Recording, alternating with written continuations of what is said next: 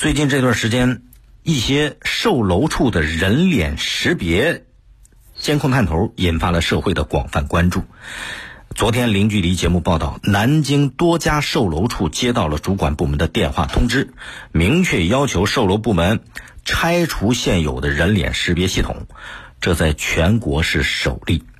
虽然是首例，但是让售楼处下架人脸识别系统这个举动啊。是和大家的期望是一致的。之前山东济南那个戴着头盔去看房子的市民，那张照片引发了广泛的热议。按照房产圈的解释啊，他为什么有这识人脸识别？这个人呃看房子的人对他们进行人脸识别是一个普遍的行业规则，目的就在于帮助房企进行客户界定，就是购房人他是属于自然来访的客户呢，还是中介渠道的客户啊？进了售楼处，哎，马上对你这个人进行一个人脸识别对比，可以防止飞单或者是重复计算客户的来访渠道。可是，这完全是售楼呃这个开发商站在自己的利益角度来考虑问题啊。行规大不过国法，更何况这还是潜规则。遍布各家售楼处的人脸识别系统，你只是方便了自己企业，没有告诉每一个来看房的人，啊，对人家的人脸数据想采集就采集，这是构成了对看房人知情权的漠视，也直接侵犯了人家个人信息呀，没准还可能导致房价杀熟这一系列问题。所以，南京现在要求各家售楼处把你内部安装的人脸识别系统都给它拆掉。这是对个人信息安全的一种保护，是负责任的态度，也是对现行法律法规的一个严格的遵守。呃，其实根据今年这个十月一号，十月一号开始实施的《信息安全技术个人信息安全防范》，人脸信息不仅仅是属于个人信息，而且它属于个人敏感的信息，一旦泄露。非法提供或者滥用，这风险非常大，很可能危害到人身和财产安全，也非常容易导致个人的名誉呀、身心健康啊受到损害。所以，现行的法律法规已经对包括人脸识别的个人信息做出了明确的要求。另外，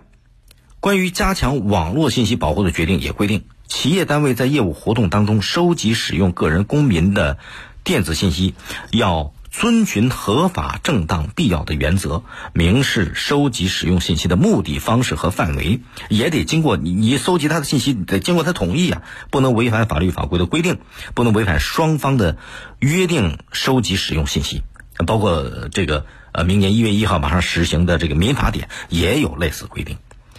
前不久引发热议的《杭州市物业管理条例》修正草案。和人脸识别第一案也增加了很多人对售楼处滥用人脸识别系统的讨论，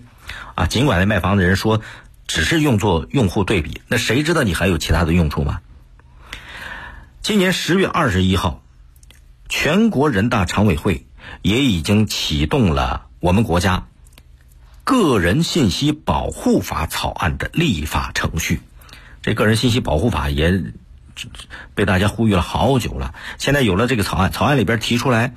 在公共场所安装图像采集、个人身份的识别设备，